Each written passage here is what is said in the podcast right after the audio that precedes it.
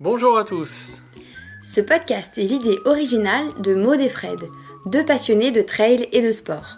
Ici, on parle de motivation, de conseils, de coups de pouce quand vous êtes au plus bas, De tout ce qui vous fera accomplir vos objectifs sportifs, peu importe l'ambition que vous avez. Ouf C'est le podcast pour que vous puissiez souffler. Et vous réalisez pleinement dans le sport que vous aimez. C'est parti pour un podcast de Ouf Ouf, c'est fou qu'on a retourné. Le fou, c'est l'original, celui qui s'écarte de la raison.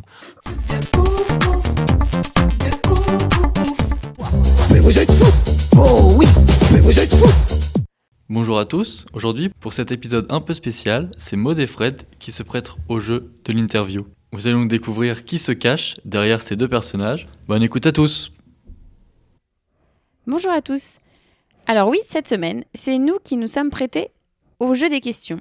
Donc vous allez apprendre quelques anecdotes, que ce soit sur la course, sur le voyage, et on espère que vous avez un petit peu de temps devant vous, parce qu'il y en a pas mal. Bonjour à tous. Oui, avant d'attaquer l'épisode, on voulait vous rappeler qu'on a lancé des packs de soutien pour toutes les personnes qui aiment ce qu'on fait, qui nous suivent. Donc c'est des packs euh, de 3 à 12 euros par mois où vous pouvez avoir accès à des contenus exclusifs, des réductions sur nos événements, accès à des groupes de discussion où on vous parle des prochains invités, où, vous, où vous pouvez aussi poser vos questions directement aux invités. Donc n'hésitez pas à aller voir sur la plateforme SteadyHQ euh, slash ouf et euh, vous allez nous trouver et vous allez pouvoir choisir euh, l'abonnement que vous voulez. Maintenant, on tenait aussi à remercier les premiers soutiens. Le premier, c'est Benoît, merci Benoît pour ton soutien, on est super contents. Et le deuxième soutien, c'est Anthony. Merci Anthony d'être dans l'aventure. Et le troisième soutien, c'est c'est Daniel. Merci Daniel de nous soutenir euh, depuis euh, un petit bout de temps déjà, mais là encore plus. Place à l'épisode. Alors bonjour Maud et Fred, vous êtes les créateurs de Ouf Podcast. Je connais bien le, le podcast vu que je suis le monteur euh, depuis, euh, depuis 4 mois. Exactement, t'es passé derrière le micro là. Là je suis passé derrière le micro, c'est une première fois pour moi. Alors euh, on va commencer tout de suite les questions euh, par une classique de, de Benjamin. Qui sont Maud et Fred? Ah, c'est une, une belle question Ça commence bien. Euh, bah, je, vais, je vais commencer. Bah, Maud et Fred, c'est euh, c'est une longue histoire. Depuis euh, bientôt, euh, ça fait trois ans, un peu plus de trois ans. Initialement, on a créé l'agence de voyage Trail the World. On s'est rencontrés euh, à mon retour de Tour du Monde de deux ans, où j'ai un peu parcouru euh, les, sentiers euh, du monde en courant, bah, avec mon sac à dos. Et Fred, lui, de son côté, euh, bah, il était euh, aussi en train de faire quelques courses. à Exactement, j'ai fait pas mal de, de courses de trail euh, en France et à l'étranger, en Europe essentiellement, même si j'en ai fait un petit peu plus loin dans le monde, mais beaucoup, beaucoup en Europe. Et, et l'idée de Trail the World, elle est venue avant la rencontre avec Maud, hein, Ouais. en, 2000, euh, en 2014, quand j'ai été faire une course aux Canaries, où c'était un peu compliqué d'avoir toutes les infos, etc. Donc, euh, donc on a été faire cette course avec deux amis, John et Cédric. Et puis au retour avec John, on s'est dit euh, ça pourrait être sympa si l'année prochaine on emmène du monde sur cette course pour les aider à participer parce que parce que c'était compliqué. Et du coup, euh, voilà, on a l'idée a fait le chemin. On a commencé à créer une association, proposer le voyage avec avec le soutien d'une d'une agence de voyage puisqu'on l'était pas à l'époque. Et, euh, et on a fait ça quelques années, et puis bah, c'est jusqu'à ce que je rencontre Maud, où là on a décidé de, de créer une agence de voyage officielle avec un agrément agence de voyage, puisque tous ces jours euh, où il y a un hébergement ou un transport, l'agrément est obligatoire pour proposer un séjour. Donc euh, donc c'est ce qu'on a fait. Ouais, donc ça fait à peu près euh, trois, bah, ça va faire trois ans cette année qu'on a créé l'agence. Et donc, voilà, on est, euh, on est aussi passionné de, trail, hein, ça, se voit, euh, je pense, quand, quand les gens nous écoutent, on court pas mal. C'est euh, vraiment la passion du, trail et du voyage qui nous a fait euh, ben, venir vers, euh, vers l'agence de voyage. Et on n'était pas du tout à la base des, euh, créateurs de voyage. Et après, on a eu un peu euh, l'idée et l'envie de partager bah, via ce podcast et de faire euh, bah, rayonner des personnes qui ont euh, des portraits et des personnalités un peu ouf. Et donc euh, voilà, c'est comme ça qu'on a créé Ouf il y a deux ans. Exactement. Ça, l'histoire a commencé et, et là on est, on est de l'autre côté du micro. Ça fait bizarre, ouais. Mais alors du coup, comment vous êtes rencontrés? Parce Ah que, donc, à ton retour de voyage. Tout mais, à fait. euh, entre ça, il y a un.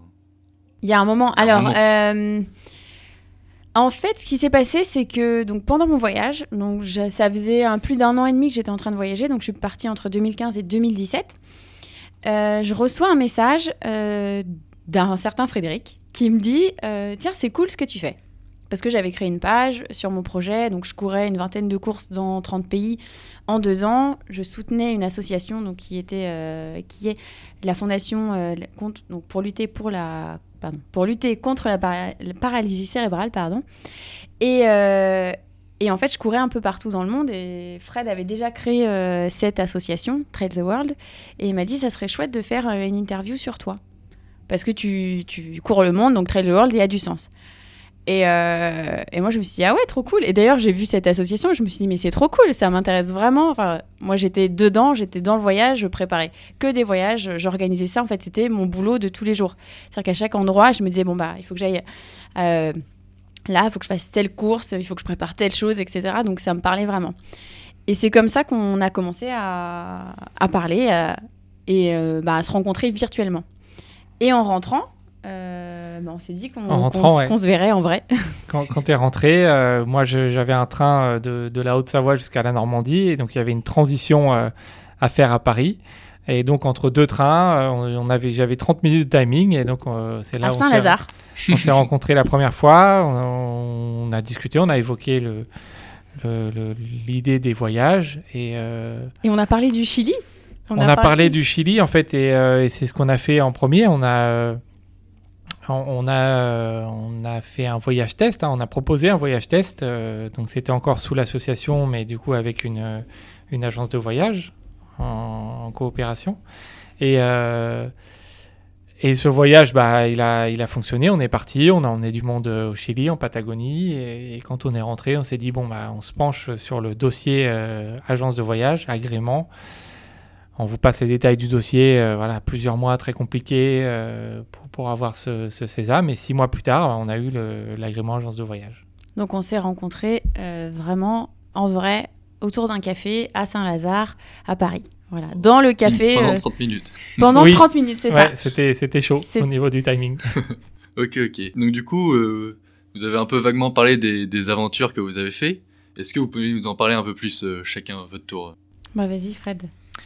Euh, au niveau des aventures, donc moi, moi, vraiment le, le trail, donc j'ai euh, commencé le trail en 2010. euh, j'ai, je suis originaire de Normandie, donc j'ai commencé à faire beaucoup de trail en Normandie. Après, euh, je suis monté assez vite, euh, d'abord par euh, des, des ultras en France, la CCC, et puis après le, le Tour des Géants 2014, où là c'était une énorme aventure, 340 km.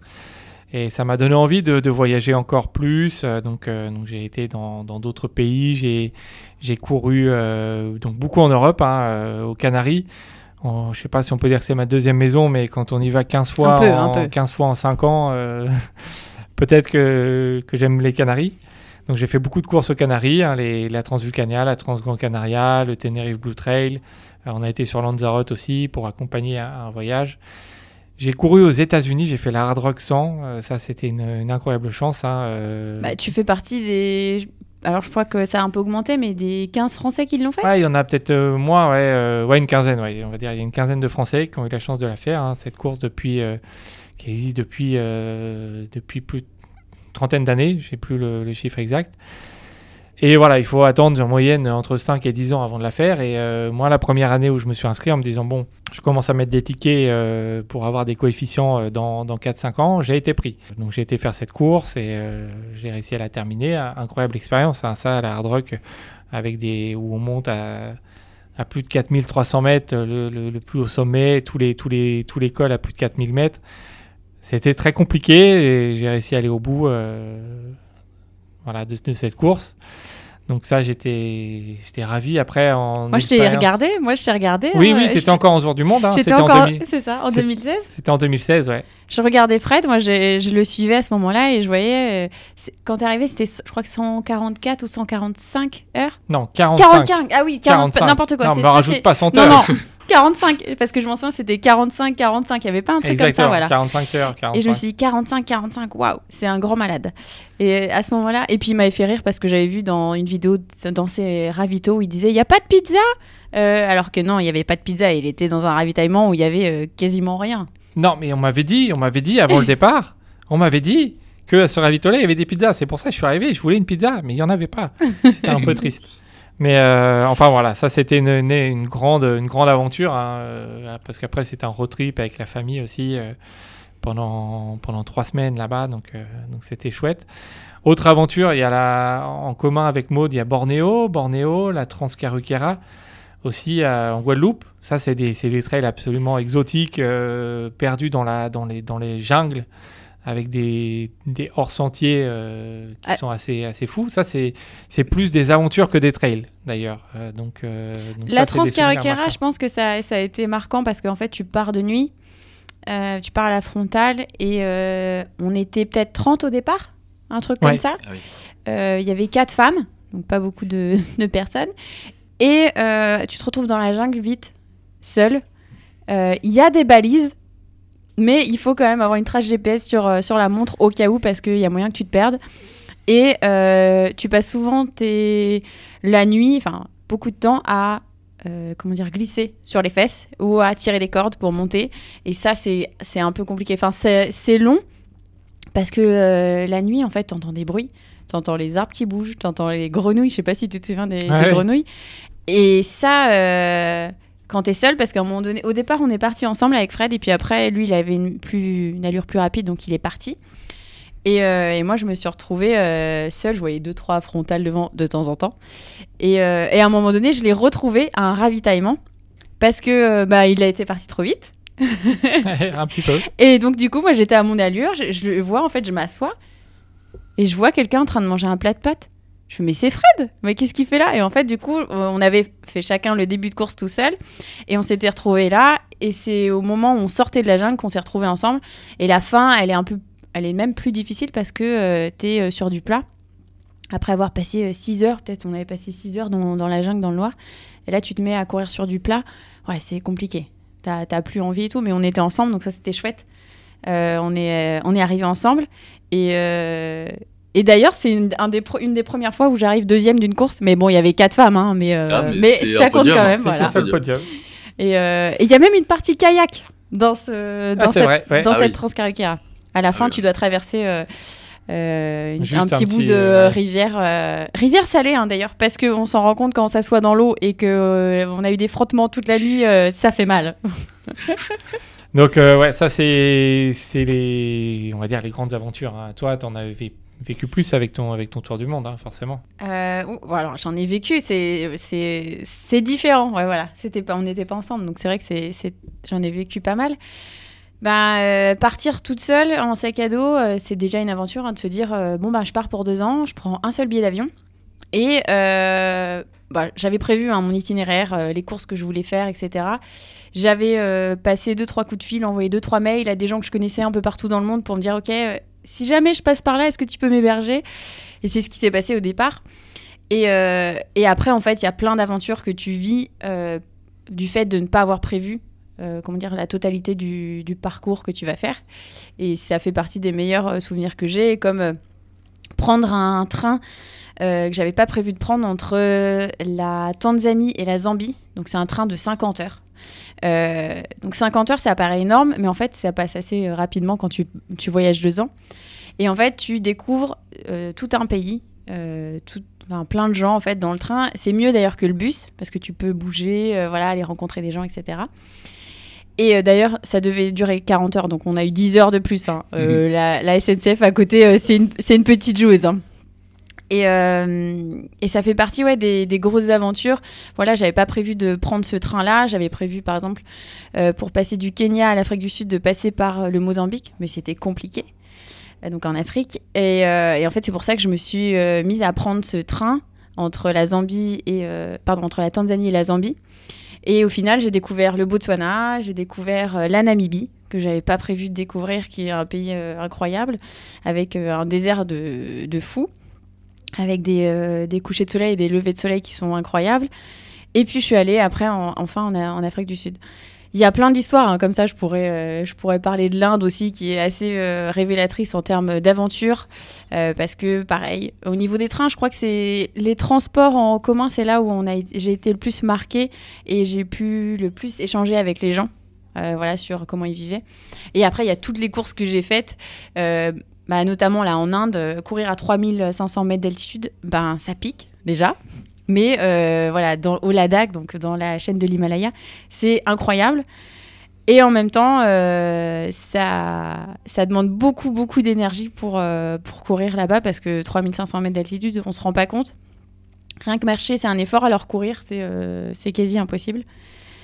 Euh, voilà, après, il y a d'autres euh, d'autres pays qui m'ont marqué, comme euh, l'Argentine, le Chili. Bah, c'est pour ça aussi qu'on est, qu'on est retourné là-bas pour accompagner des, des coureurs, notamment dans le, dans le sud du Chili, à Torres, aussi, del oui. Paine- à Torres del Paine. Ça, c'est une aventure que j'aurais pu rajouter, effectivement. fait. tout courir en Patagonie, au bout du monde, complètement perdu, dans un endroit où il n'y a pas de route, où il n'y a pas d'habitation. on est entre les lacs, les fjords et les petites montagnes. euh, C'était euh, c'était incroyable. Ah ouais, ça fait partie. Ben c'est pour ça aussi que je pense que je me suis dit que ça serait sympa d'emmener des gens et que j'ai proposé ça à Fred tout de suite parce que je me suis dit que ça allait, ça allait parler. Et euh, c'est vrai que les grands espaces, c'est incroyable.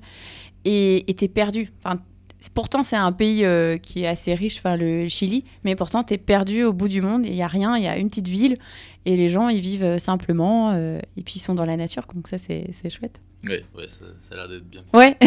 bon, il y en a plein d'autres, hein, mais là, il faudrait faire un podcast Ouais. de 3 heures. Donc. euh, Et alors, du coup, si vous deviez juste sélectionner votre meilleur souvenir de toutes ces aventures et le pire, le moment où vous vous êtes dit oh, pourquoi je fais ça? Euh, Vas-y, je te laisse commencer. Comme ça, j'ai le temps de réfléchir. Euh, le meilleur, bah, le Chili, ça fait partie des, des meilleurs souvenirs aussi. Euh, la Chine, la Chine, ça fait partie aussi d'un très, de très bons souvenirs et de très mauvais souvenirs. C'est-à-dire que c'est très, euh, c'est thème où tu détestes. Euh, la Chine, euh, les Chi- alors la Chine, on, on- bon là, moment, c'est un peu compliqué, mais on en parlait beaucoup avant en disant que c'était compliqué de communiquer avec les Chinois, d'aller euh, d'aller là-bas, de les rencontrer, etc. C'est vrai.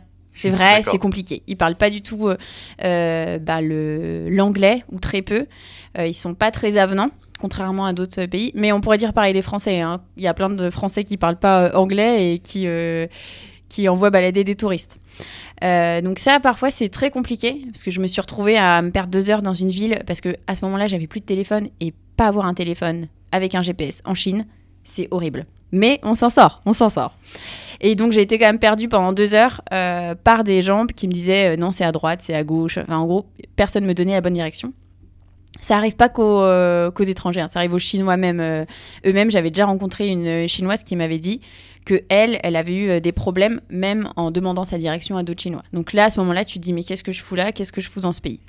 Et à l'inverse, euh, je cours sur la muraille de Chine. J'ai la chance de participer à un marathon qui a lieu sur la muraille de Chine. Et ça, en fait, ça, ça fait partie d'un des super souvenirs, euh, d'une super aventure que, que j'ai vécue. J'ai même un ami qui est venu euh, me rejoindre pour courir une partie avec moi. Euh, il avait une mission, Quentin d'ailleurs. Euh, qu'il avait une mission pas très loin, donc en Chine, et il est venu courir ça avec moi. Et en fait, tu cours sur littéralement un monument qui a des milliers d'années. Et voilà, tu t'extasies de la beauté, même si tu souffres, c'est un peu compliqué. En plus, il avait fait super beau ce jour-là. Euh, c'est un peu compliqué parce que les marches, tu as des petites marches comme ça et tu as des grandes marches comme ça. Donc ça, c'est euh, voilà, c'est c'est le côté un peu euh, euh, sauvage de, de cette euh, muraille. Mais voilà, ça fait partie euh, d'un meilleur souvenir, enfin d'un des meilleurs souvenirs, parce qu'il y, en a- il y en a plein d'autres. Mais voilà, en, on va dire en plus et moins, je pense que c'est bien condensé euh, la Chine. La Chine, d'accord. Et toi, Fred? Alors, euh, c'est c'est marrant parce que c'est une question qu'on pose, enfin qu'on peut poser euh, aux dur. personnes, mais euh, effectivement, c'est très dur à répondre. Euh, dans les meilleurs, euh, meilleurs souvenirs, bah, je pourrais dire, euh, voilà, le, le, le Thor des géants, la hard rock, il y a la diagonale aussi hein, en, en termes d'aventure que j'ai pas, j'ai pas cité tout à l'heure. Euh, Qu'est-ce que je fous là? Oui, ce, c'est- mo- ce moment-là, il, arrive bien. à la, à la Réunion.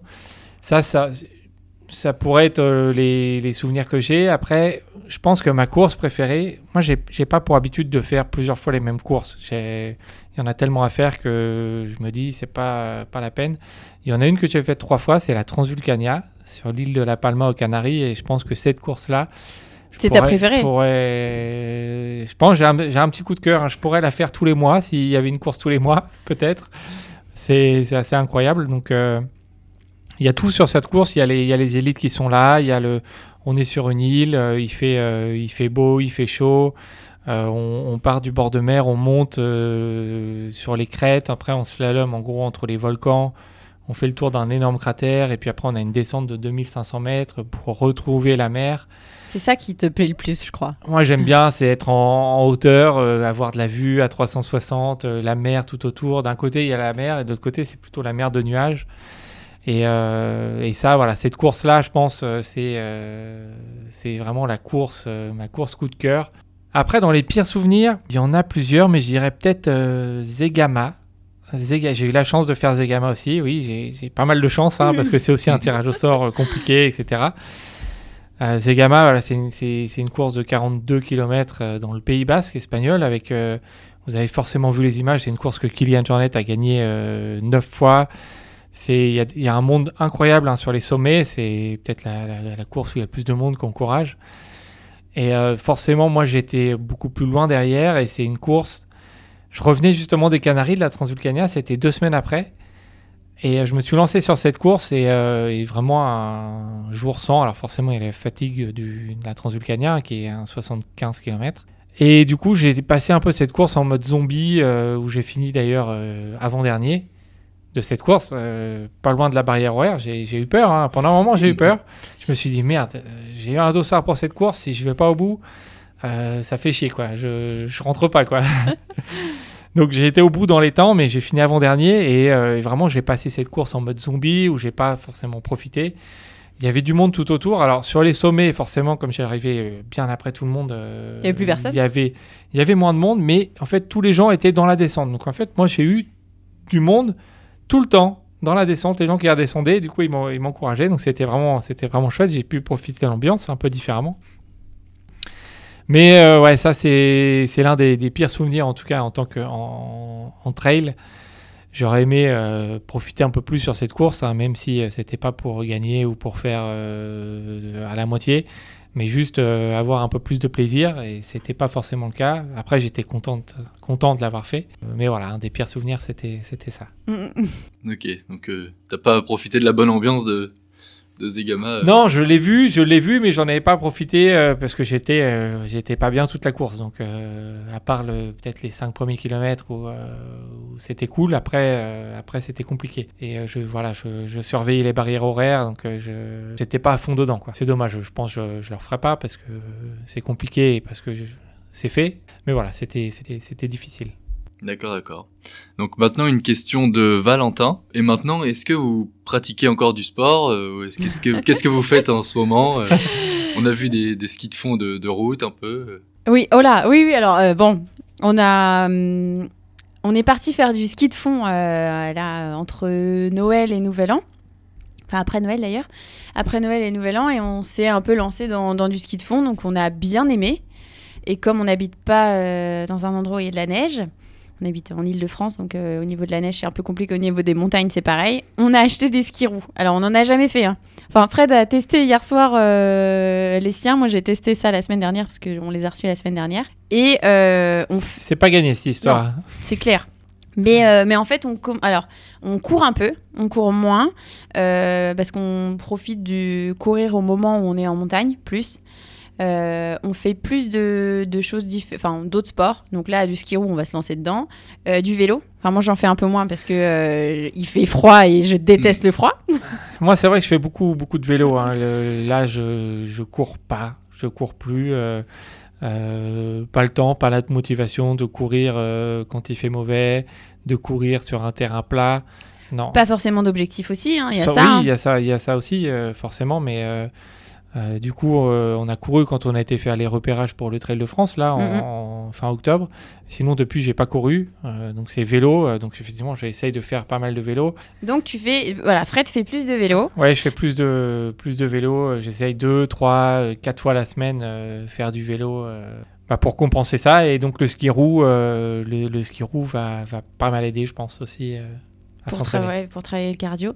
Et moi, je fais du yoga depuis le deuxième confinement. Je me suis mise au yoga. Ça fait. euh, je fais euh, entre. Au début, j'ai commencé, je faisais entre 5 et 10 minutes. Et maintenant, je fais une demi-heure tous les matins. Quand je peux. Bon, je me fais un jour ou deux de repos. Mais, mais ça fait du bien. Et ça travaille pas mal euh, tout ce qui est euh, muscles profonds, qu'on néglige pas mal.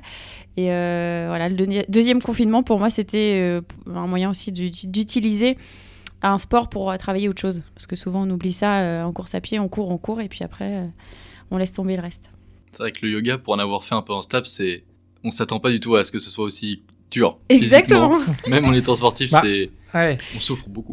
On a l'impression, on a l'impression que le yoga, c'est on s'allonge sur euh, sur un tapis et puis euh, on fait des respi deux trois respirations. Mais pas et du tout. Ça. Mais c'est pas, Pas ça. du tout. Franchement, euh, il y a certains matins où je, je souffre, notamment sur la partie équilibre. On, joue- on, on- comment dire, on travaille beaucoup.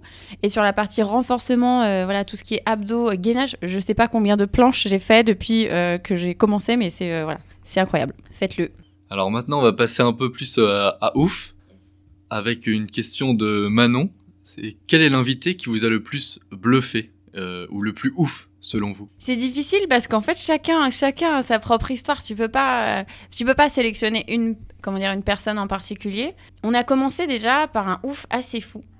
C'était euh, Guillaume euh, Guillaume Calmette. Quand on s'est dit tiens il a il a quand même réussi à faire trois tours de, de la Barclay euh, alors qu'il n'était pas forcément très connu. Mhm. Euh, on s'est dit, bon, lui, c'est quand même un grand malade. Donc, on s'est dit, il fallait absolument qu'on l'interviewe. Et on a rencontré, euh, qui d'autre? On a rencontré euh, Guillaume Artus aussi, qui s'est préparé pendant 5 ans pour faire sa traversée de la Via, Alpi- Via Alpina. Euh, Perrine Fage, qui, elle, euh, a fait l'enduroman euh, et qui a le record d'ailleurs de traverser l'enduroman. Donc, c'est un triathlon un peu différent, mais entre Londres et Paris. Euh, et elle l'a fait d'ailleurs en 10 jours d'intervalle. Elle a retenté la traversée parce qu'elle n'avait pas réussi à faire euh, la traversée de la Manche euh, dans les temps. Elle a dû arrêter. Euh, je sais pas moi, aide-moi Fred. euh, sur, euh, on en a plein en fait. Il y a aussi euh, des, gens incroyables comme euh, Julien Defourny qui a traversé les Amériques à vélo euh, en 4 ans et il a tout traversé. euh, voilà, euh, il a pris le temps d'aller rencontrer euh, les autres. Et, ça, c'est euh, ça pour moi, ça fait partie des- personnalités ouf qu'on a qu'on a interviewées euh, qui, qui sont marquantes, mais en fait, elles le sont toutes. Et c'est ça, en fait, à chaque fois qu'on les interviewe, elles sont toutes un peu, elles ont un petit grain de folie qu'on aime, et on se dit bon, on, est sûr de passer un bon moment avec ces personnes-là. Bah, c'est très compliqué de, de dire, euh, de dire quand, on, quand, on, quand on regarde le, le tableau des, des personnes qu'on a interviewées.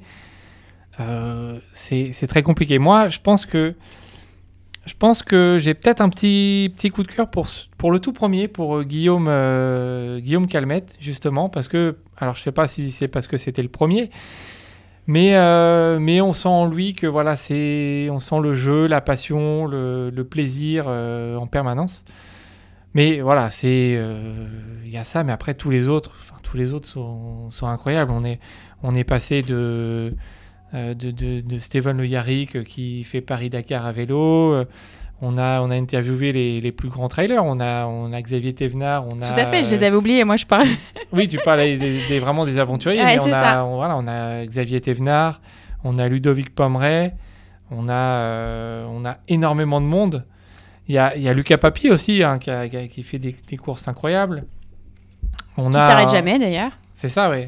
On a eu la chance, euh, dans, un, dans un autre registre que l'aventure, c'était par exemple Michel Poletti, hein, le, le créateur Mhm. de, De euh, l'UTMB. de l'UTMB, de l'ITRA, où là on est dans un autre registre, mais c'est tout aussi intéressant. Donc moi je dirais voilà peut-être euh, le, le tout premier, mais c'est vraiment parce que euh, peut-être parce que c'était le premier. Mm, mm. Et puis après, dans les, euh, dans les oufs qu'on a rencontrés, on en a rencontré aussi pour des briefings de courses. Donc il y en a qui, qui ont fait euh, voilà, des courses euh, un peu sympas, comme euh, bah, Eric Galéa qui lui a fait aussi le Tour des Géants. C'est comme ça que tu l'as rencontré d'ailleurs, Fred? Exactement. Eric, c'était, euh, je sais plus, le deux ou troisième jour du Tour des Géants où, où bah, on s'est croisés. Je sais plus si c'est lui qui me doublait ou moi qui, qui se doublait. Puis on s'est, voilà, toute la course, on était, on n'était pas très loin. Donc, donc forcément, ça, ça a des, des, des histoires et des amitiés. ouais. Mm, mm. Donc, euh, donc on a plein, plein d'histoires. On a Ludovic Collet aussi, par exemple, euh, qui a une, une histoire très touchante. Euh, voilà, c'était un podcast très, très émouvant. Mm, Il y a Caroline Chavreau aussi. Caroline Chavreau, Caroline Chavreau qui revient par exemple sur la. Rock aussi, où c'était, je pense, son pire souvenir, elle, de, de course. Ouais, on pour- en fait, on peut les citer tous. Donc voilà, on, On on, peut- on on pourra peut- jamais, on pourra jamais choisir l'un ou c'est quoi. compliqué, c'est très, très compliqué. Et là, on en a, on en a oublié, mais il y en a, il y en a plein d'autres, euh, plein d'autres qui étaient très intéressants. ouais. Mm. Et plein d'autres à venir surtout. Plein d'autres à venir, ouais. Et pourquoi 3F à ouf? Parce qu'on aime bien euh, les choses qui sont pas comme euh, tout le monde. Je pense que c'est ça. Et c'est euh, c'est aussi pour euh, le ouf de dire euh, voilà, c'est ouf parce que quand t'es es à fond, c'est ouf. Et euh, c'est aussi ouf pour souffler. C'est euh, voilà, c'est les 3 F. Ok, ok. Donc par rapport à la question d'avant, qui euh, est la personne que vous adoriez interroger mais qui que vous avez du mal à voir, qui répond pas aux demandes Alors, on a, Il y, en a une. Moi, j'ai une personne, mais vas-y, Fred. il y a Mike Horn, hein, on a, on a essayé de lui lui envoyer des petits messages. Il n'y a pas forcément de, de retour pour le moment. Il y en a deux, trois autres euh, qui sont très connus. Euh, on va peut-être pas tout de suite vous donner les noms, mais, euh, mais c'est- compliqué. euh, c'est compliqué. Il y, en, il y en a, il y en a plein. C'est lequel, toi? C'est Sarah Marquis. Sarah Marquis. C'est en fait souvent. bah, L'idée de ouf aussi, c'est de mettre en avant et des hommes et des femmes. Hein. C'est pas que de mettre en avant que des hommes, parce qu'on est voilà, on est un homme, une femme.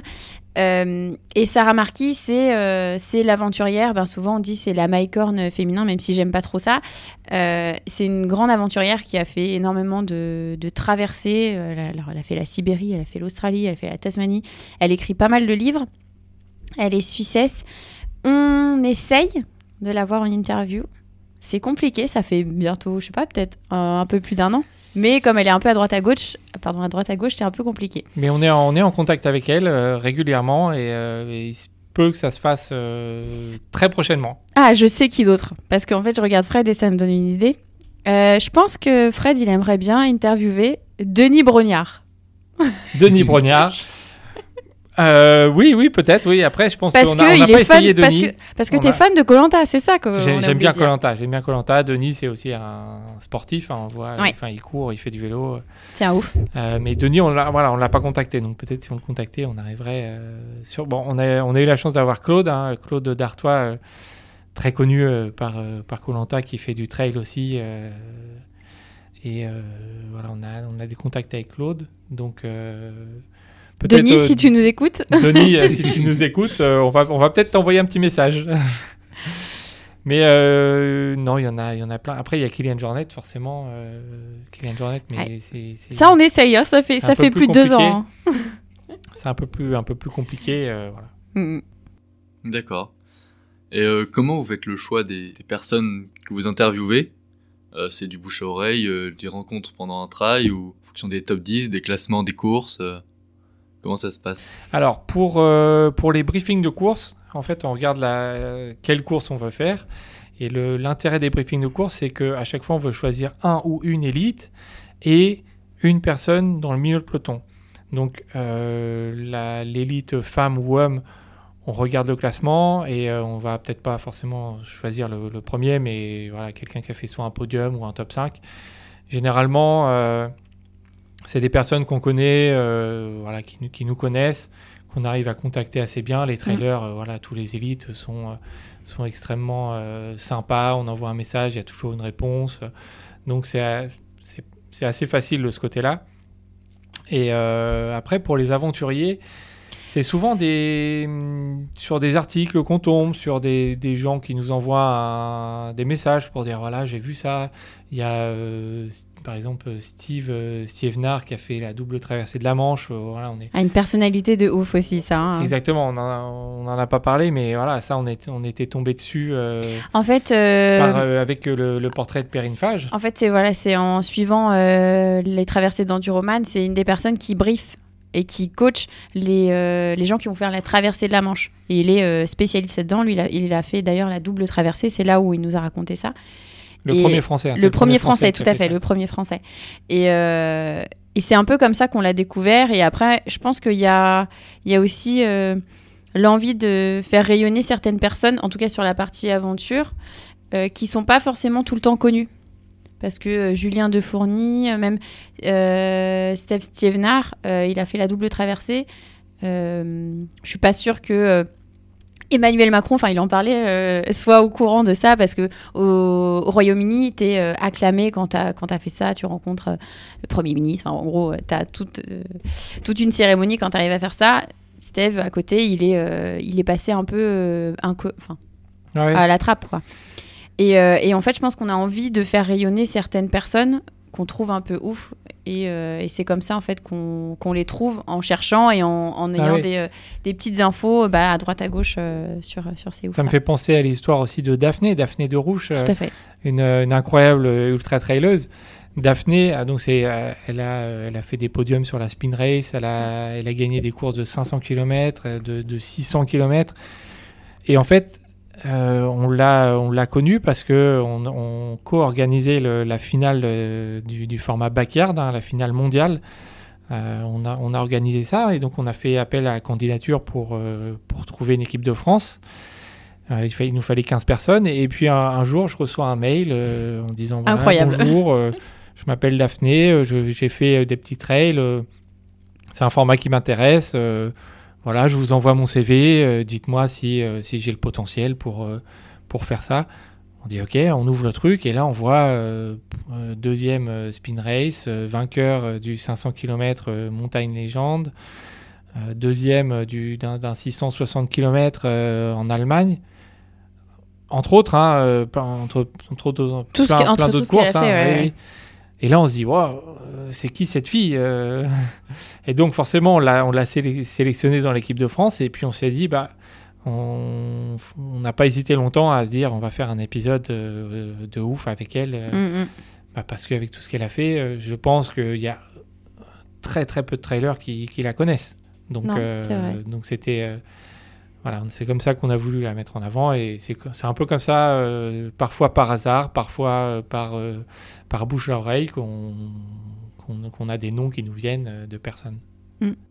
C'est vrai que moi, Daphné Desrouges, c'est la personne de ceux que j'ai monté pour l'instant, c'est celle qui m'a le plus impressionné parce que Ah bah oui. on la connaissait, enfin je la connaissais pas du tout et même les courses, il y en a plein que je connaissais pas. En plus, elle est simple. C'est ça. C'est comme si c'était facile euh, de ça, faire ouais. 600 km. Ouais, c'est vrai que quand on écoute, on se dit bah on s'inscrit demain et puis on court clair. et puis Mm. on va au bout euh, avec le sourire, euh, sans réfléchir, sans se prendre la tête. euh, voilà. Allez, allez l'écouter d'ailleurs Ouais. si, c'est pas fait encore. Ensuite, une question de Aurélie. Euh, comment préparez-vous vos interviews? Alors, est-ce que les questions sont préparées à l'avance? Est-ce qu'il y a du montage? Euh, Tout Mhm. ça. Alors, quand on a commencé, euh, c'était nous qui préparions toutes les questions. Parce qu'on n'était que tous les deux euh, au départ avec Fred à- sur, sur ce podcast. Euh, donc, on préparait en avance euh, les questions, on se renseignait sur, euh, sur la personne qu'on allait interviewer, sur la course dont on allait parler, sur le kilométrage, le dénivelé, etc. Euh, on montait tout. Et, euh, et derrière, en fait, on publiait ça sur, euh, sur un hébergeur, euh, sur Aoucha. Aujourd'hui, c'est la même chose, sauf que bah, toi, Adrien, tu nous aides beaucoup. Donc, Donc nous, Adrien il est arrivé il y a 5 mois, non, à Ouais. peu près que tu, tu commences à, que 1er tu septembre, fais que tu fais les montages, mais sinon euh, donc ça, ça ça nous aide ça nous aide beaucoup, ouais. Donc euh, donc là depuis 5 mois Adrien, sinon euh, pendant un an et demi euh, c'était euh, on a eu, on a eu aussi euh, de l'aide de Marie, Marie de, de Go Girls qui a Exactement, monté aussi oui. pour nous. Euh, parce que la partie montage, ça prend quand même pas mal de temps. Et, euh, et c'est vrai qu'avoir euh, bah, des personnes qui, qui nous aident, ça, ça nous facilite bah, bah, le, la sortie des épisodes et la régularité, parce que ça, c'est c'est, euh, c'est important.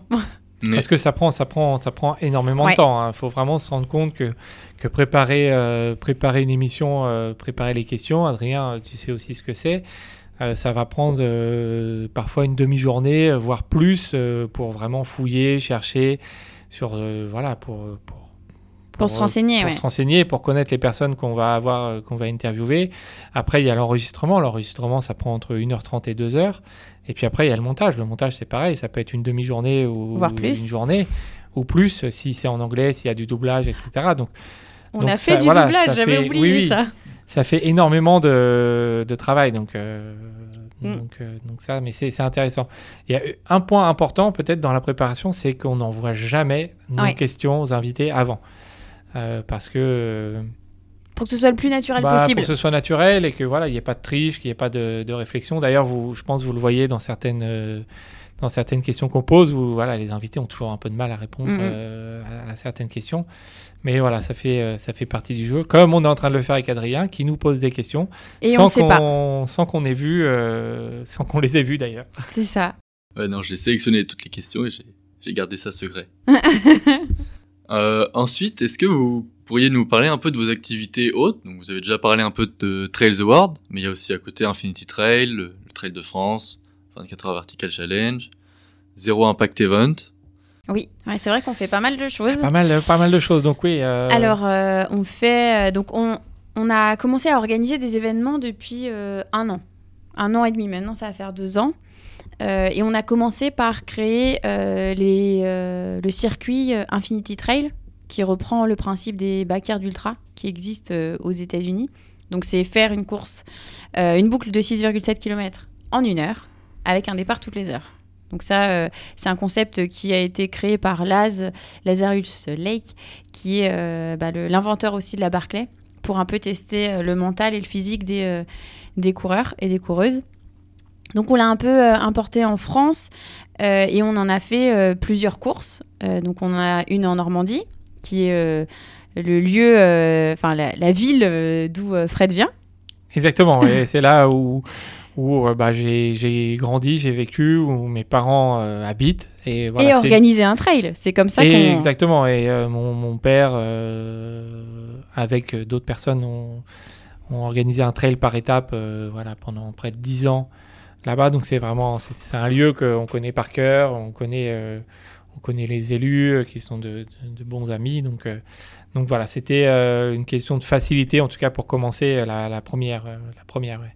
Et après, on en a une donc à l'île d'Aix, parce que c'est une île qui fait 6,7 km tout pile, donc ça c'est chouette.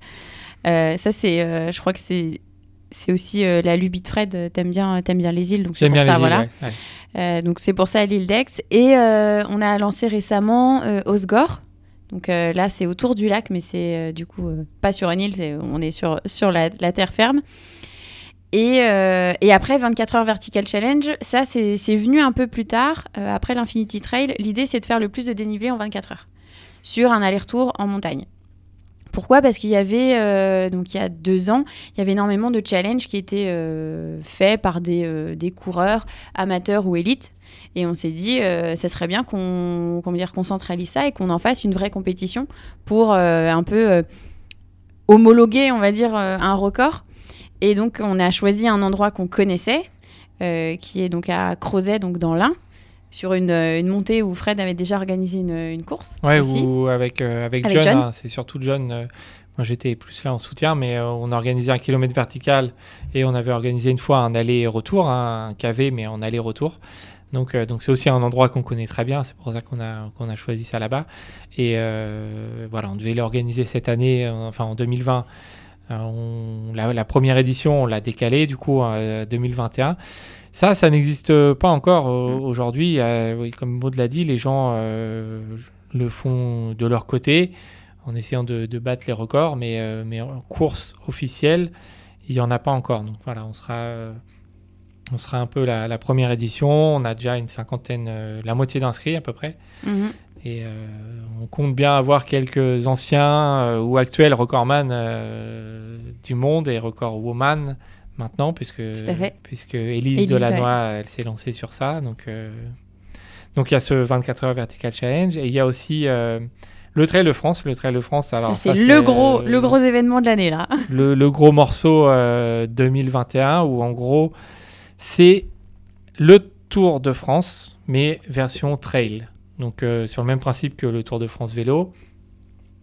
Donc c'est c'est en six étapes sur une semaine.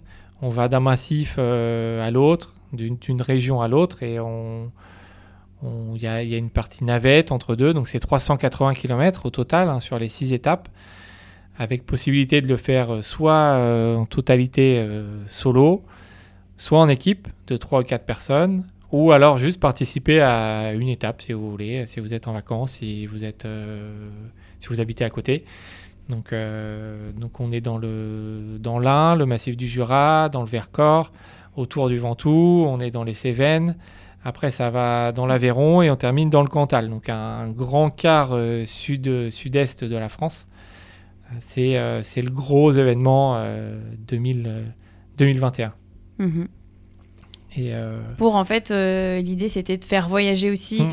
les, euh, les trailers sans qu'ils aient à partir loin. Donc c'était combiner notre, notre envie et notre, notre métier de comment dire d'organisateur de voyage et notre métier d'organisateur de trail et dire bah on fait un voyage mais en France. Et c'est comme ça qu'est né aussi le Trail de France.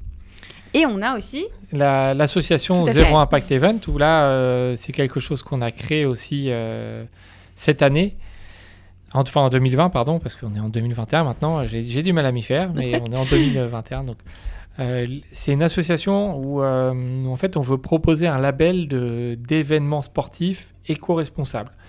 Parce qu'on s'est rendu compte, euh, on se rend compte que sur 98-99% des événements, il y a énormément de déchets. donc, donc on, a voulu faire quelque chose. Donc, on a créé une, une association. On a, on a avec une charte? Avec une charte, avec des, des critères à respecter. Voilà, si, euh, si les organisations euh, respectent un certain nombre de critères, euh, rentrent du coup dans, dans, le label. Alors, on a lancé ça euh, début d'année. c'est 30 critères à respecter. Alors, il y a la partie gestion de déchets, il y a la partie cadeau qu'on fait aux coureurs, il y a la partie logistique. Euh, si on organise du covoiturage, etc. Et il y a une partie communication voilà, et ravitaillement.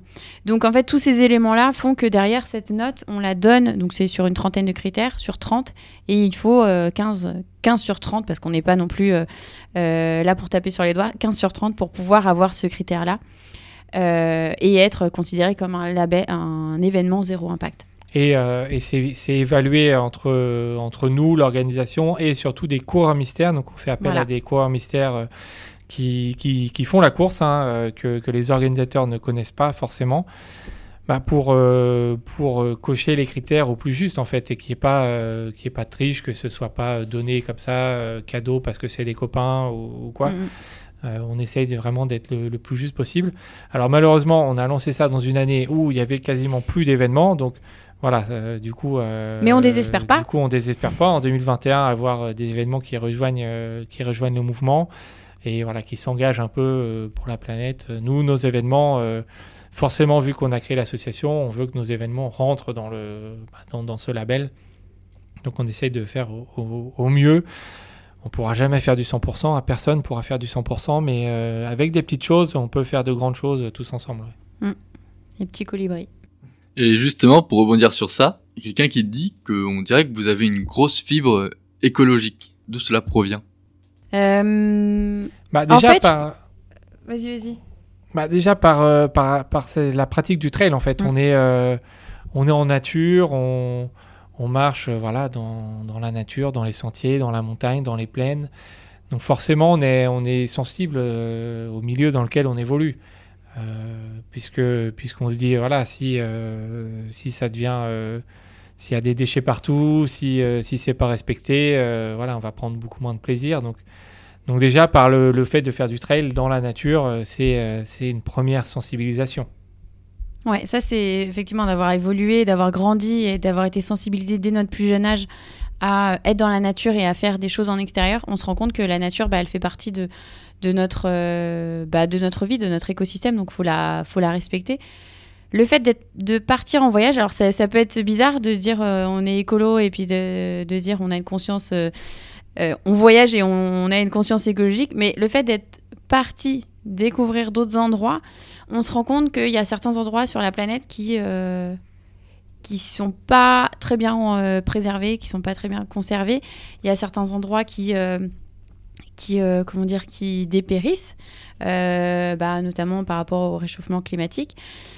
Donc, en fait, il y a cette prise de conscience-là. Et c'est vrai que ça va pas aussi avec la vente de voyage, mais on essaye d'aller vers le mieux. Hein. C'est-à-dire qu'on peut pas faire à 100% et on essaye aussi de, bah, de s'améliorer à ce niveau-là. Et alors moi, à titre plus personnel, euh, ça fait euh, depuis combien de temps maintenant? Ça doit faire euh, six ans que je suis végétarienne et ça, ça c'est rentré un peu dans le dans le package de, ben, la prise de conscience écologique, c'est-à-dire que au-delà de, de, tuer des animaux, on va pas en revenir là-dessus, mais le fait de consommer de la viande et du poisson, ben il y a des répercussions sur sur l'environnement. Donc euh, je pense qu'en mangeant forcément moins de viande et de, de là être 100% végétarienne, euh, alors je suis pas végane, mais en gros la, conscience elle est, là et elle est euh, on va dire omniprésente dans, ma vie tous les jours. Donc c'est aussi tout ça. Mais, mais on peut pas, voilà, comme le disait Fred, être à 100% comment dire parfait. Donc on essaye de tendre. Même dans la partie euh, voyage, on l'a vu euh, depuis, euh, cette année, enfin l'année dernière, on a dû tout stopper les voyages. Donc c'est aussi un moyen de se dire bah il faut peut-être changer les choses, voyager différemment. Donc c'est comme ça aussi qu'on a commencé à lancer le Trail de France. C'est comme ça aussi qu'on veut commencer à créer des voyages différents, c'est-à-dire que les gens partiraient à côté, peut-être en train. Alors le voyage est plus long, mais il y a comment dire une réduction de ce qu'on peut émettre comme euh, gaz, comme CO2, euh, et donc réduire l'empreinte euh, l'empreinte carbone. Et après, il n'y a pas que ça, il y a aussi un côté immersion qui peut être qui est très sympa de partir en train. Tout à fait. C'est, toi, pendant ton bah, tour du monde, c'est un, des meilleurs moyens pour visiter un pays aussi. le train, c'est forcément du, de l'immersion. On n'est pas dans le, dans le speed, prendre un avion, un taxi, aller vite d'une ville à l'autre c'est prendre le, c'est prendre le temps mhm. aussi. Donc ça, ça c'est, c'est pas encore mis en valeur euh, totalement dans notre société. Et c'est peut-être, euh, c'est peut-être vers ça qu'il faut tendre. Donc voilà, on a, ça fait, c'est une des pistes de réflexion euh, qu'on a. Mais on, voilà, il y a, y a encore du boulot. ok, ok. Et donc maintenant, on va passer à une question de Céline qui demande est-ce que vous arrivez à vivre de votre passion aujourd'hui? Ah, c'est une bonne, très bonne question. 2020, ça, ça, aurait dû être euh, le moment où on allait pouvoir vivre de notre passion. Sauf que, bon, bah voilà, il y a, y a, la crise sanitaire qui est arrivée, etc. Euh, donc, il a fallu être inventif, créatif. Euh, c'est pour ça qu'on a, on a rebondi avec, avec le Trail de France. Et l'idée, c'est bah, de faire en sorte que on puisse quand même continuer à voyager, mais d'une autre manière. Et donc, à terme, en vivre. Mais aujourd'hui, on peut pas dire que on en vit nous personnellement, mais on a la, chance de pouvoir avoir, bah, d'avoir embauché des personnes comme toi, comme Julie, et ça, euh, pour nous, c'est déjà un premier pas vers euh, bah, le développement de, la société, parce qu'au départ, on était, euh, on était dans le grenier, on travaillait à 2, 3, et, et, puis ben, maintenant, on est, on est 4, 5, donc ça, c'est chouette. Et même si on n'en vit pas encore à 100%, c'est, ça tend vers le positif. Bah, c'est vrai que c'est un, un, sujet euh, délicat parce qu'on est, on est dans un métier un peu passion, loisir pour, euh, pour, les, pour les personnes mm. qui nous écoutent, qui pratiquent. Donc c'est toujours, euh, toujours délicat ce, sujet-là. Mais nous, on, effectivement, Maud l'a dit, on n'en vit pas totalement, mais on n'en vit pas du tout. À titre personnel, on a zéro de salaire sur, sur tout ce qu'on fait, même si c'est notre travail à temps complet fois deux même, on peut dire avec, avec tout, tout ce qu'on fait. Et euh, donc voilà, on espère euh, dans les prochaines années, on peut pas dire 2021, c'est pareil, les perspectives, on peut pas les, imaginer. Après, on fait avant tout, euh, tout ce qu'on fait, on le fait avant tout pour, pour faire partager nos expériences, pour, pour vous créer des souvenirs à tous, des souvenirs uniques, que ce soit avec nos événements, avec les podcasts, la motivation. Mais c'est vrai que que c'est un sujet euh, compliqué et que mhm. ça, ça, fait trois ans hein, euh, maintenant qu'on a créé l'entreprise, qu'on a toutes ces idées. Et euh, on espère en 2021 peut-être se payer un petit peu, avoir, avoir quand, on aura, quand on aura notre premier salaire, on pourra voilà, dire qu'on a, on a réussi quelque chose. Mais ça fait partie aussi de l'entrepreneuriat, c'est-à-dire que euh, si jamais euh, on vous disait euh, en deux mois vous pouvez vous payer, euh, je suis sûre qu'il y aurait beaucoup plus de gens qui se lanceraient dans l'entrepreneuriat et ça fait partie aussi du risque. C'est ça, quand on se lance dans un projet, on ne sait pas si ça va marcher, on met tous nos efforts, on met toute notre énergie, même parfois tout notre argent. À un moment donné, bon, bah, il y a des situations qui font que bah, il faut s'adapter, notamment avec, avec la crise sanitaire. Mais euh, voilà, comme on disait Fred, on fait tout avec passion et derrière, bah, on sait qu'à un moment donné, ça, ça va payer et, euh, et on sera très content quand on se versera notre premier salaire. sûr. Exactement. Et du coup, est-ce que c'est pas ça le défi le plus fou de, de votre vie pour l'instant, de créer tout ça, Mm. de, de résoudre la crise euh, Enfin, la crise en ce moment, c'est en trouvant toujours des nouveaux, des nouveaux, de nouvelles idées. Ouais, je pense que oui, oui. Enfin, je, je pense que c'est c'est le comment dire l'aventure la plus folle qu'on a été, euh, enfin en tout cas pour moi, euh, que j'ai été euh, amenée à, à vivre. Vraiment, tout euh, repartir à zéro, ravoir la motivation, de se dire allez, c'est bon. là, il y a un, un pan de l'activité qui s'arrête, on y va, on retourne, on réfléchit. Ouais, c'est c'est une gros, grosse aventure. Mais on est deux. On est, oui, et on est, on est vraiment, c'est, on peut appeler ça un ultra. On est vraiment Ah, dans un, dans un ultra où, où on avait l'impression que, voilà, on a, on avait, on n'était pas loin de la ligne d'arrivée. On la euh, voyait, hein on la, on la voyait, en tout cas, euh, voilà, 2021 il y avait de, de belles perspectives. Après, vous savez tout ce qui s'est passé, donc effectivement, on repart à zéro. On, a réfléchi, c'est là où on a sorti l'Hôtel de France, on a arrêté les voyages. On a d'autres idées euh, en tête. Après, les idées, on en a, on en a 12 par jour, hein, donc il, faut, il faut réfléchir, il faut canaliser tout ça. On en a deux, trois qui vont sortir prochainement. Donc, euh, donc voilà, on essaye, euh, on essaye de réfléchir à ce qui marche, ce qui marche pas, ce qui, ce qui, ce qui peut, ce qui peut arriver dans le futur, mais euh, voilà, on n'est pas devin. euh, Mm. et, euh, et Surtout voilà, on moi en ce essaye de- moment, ouais. Voilà, on essaye de, de s'adapter et on verra, euh, on fera les comptes fin 2021 euh, sur, euh, sur ce qui se passe pour la suite, quoi. Ok, ok. Alors maintenant, une question de, de Sébastien qui vous demande quel est votre prochain défi de, de ouf. Eh ben. Alors, on en a un, on, on a annoncé à personne, on a eu l'idée il y a deux jours. Donc, euh, on va pas, on va pas le révéler tout de suite, mais euh, c'est quand même un défi fou qui, euh, qui va nécessiter un peu de temps. Euh, et on va, en tout cas, on va vous faire voyager et rêver. Ça, on peut lire. Exactement. Donc oui, effectivement, c'est euh, ça, ça va être euh, voilà si ça si ça se concrétise, c'est euh, c'est quelque chose qui va durer euh, plusieurs semaines. Oui. Voilà, c'est quelque chose Faut pas qui tout dire. hein.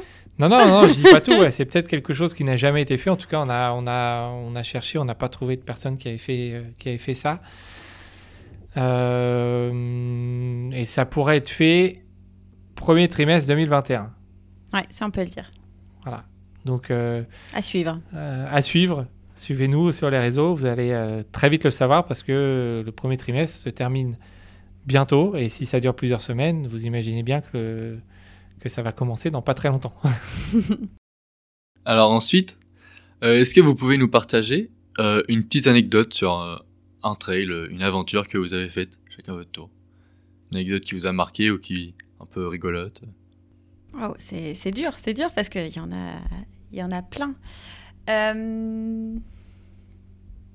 Je réfléchis parce que c'est bien d'avoir la carte en face de soi, comme ça je peux, je peux regarder et me dire, ok, quelle. Oui, on a la, on a la carte du monde Voilà. en fait euh, face à nous. Euh, Bah vas-y, je te laisse, je te laisse parce que moi Alors, du ouais, coup comme ça, compliqué, c'est peux. euh, compliqué. Moi, je dirais la, la première chose qui va me venir, c'est c'est pendant le Tour des Géants, la dernière nuit euh, où euh, où la dernière nuit, on est tous des zombies. hein, donc ça fait euh, la dernière nuit, c'est la sixième nuit. hein, donc on a couru cinq jours et cinq nuits avant. J'ai dormi 8 heures seulement sur une semaine. Et donc la dernière nuit. Je me souviens, je marchais avec, avec Xavier, qui, était avec moi, et, on avançait. Alors, on marchait, on s'endormait en marchant, donc il fallait que toutes les 10 minutes, on s'arrête sur le côté, on fasse euh, une micro-sieste de 1 minute. Alors, euh, voilà, on se, met, on se mettait. euh, on se mettait, on s'asseyait, on montait les genoux, on mettait nos bras sur les genoux, et puis on, on s'endormait. Et puis quand on tombait, quand on était déséquilibré, on se réveillait, on repartait. Voilà, on faisait ça tout- tous les quarts d'heure. C'était très compliqué Micro sieste, ouais. des micro-siestes. Et euh, et il y avait un japonais un japonais, à un moment, on marchait, alors on marchait peut-être à 3 ou 4 km heure, hein. c'était, c'était sur une partie plate, euh, on marchait, et là, le japonais, on le voyait, il courait, donc on, on a, on l'a doublé en marchant à 3 km heure, il courait, mais il courait sur place en montée de genoux. voilà. Je Et- crois pas que tu me l'aies raconté celle-ci, non? Il- Et là, on s'est regardé. euh, et en fait, il, il parlait ni anglais ni français, forcément. On a essayé de communiquer par des signes et tout. Il, essayait de nous dire des trucs avec ses bras. On comprenait rien. Et on, voilà, on le faisait un pouce pour dire euh, comme si ça allait et tout. Et, il, nous, nous répondait. Et, euh, c'était assez marrant parce que. euh, bah, il faisait des montées de genoux un peu sur place, donc j'imagine il devait être à 1 km heure ou peut-être moins, et on s'est dit mais qu'est-ce qu'il fait là? Est-ce qu'il est en course? Et qui Et, euh, Voilà, je sais pas pourquoi j'ai pensé à ça, mais, euh, mais c'était, euh, c'était assez, assez marrant. ouais. C'était assez marrant. Après, il y a aussi euh, les, les courses où on a des hallucinations. Je me souviens d'une partie où, à l'Hard Rock, hein, la dernière, les 15 derniers kilomètres que j'ai fait avec ma sœur. Parce qu'à la Hard Rock, la deuxième moitié de course, et beaucoup de courses aux États-Unis d'ailleurs, on a le droit d'avoir un pacer. Donc c'est quelqu'un qui court avec nous, qui n'a pas le droit de nous ravitailler, pas le droit de porter nos affaires, etc. Mais, mais qui peut courir avec nous. Et, et sur le dernier sommet, euh, les 15 derniers, donc on montait à 4000 mètres et, tout en haut, c'est pareil, j'étais fatigué.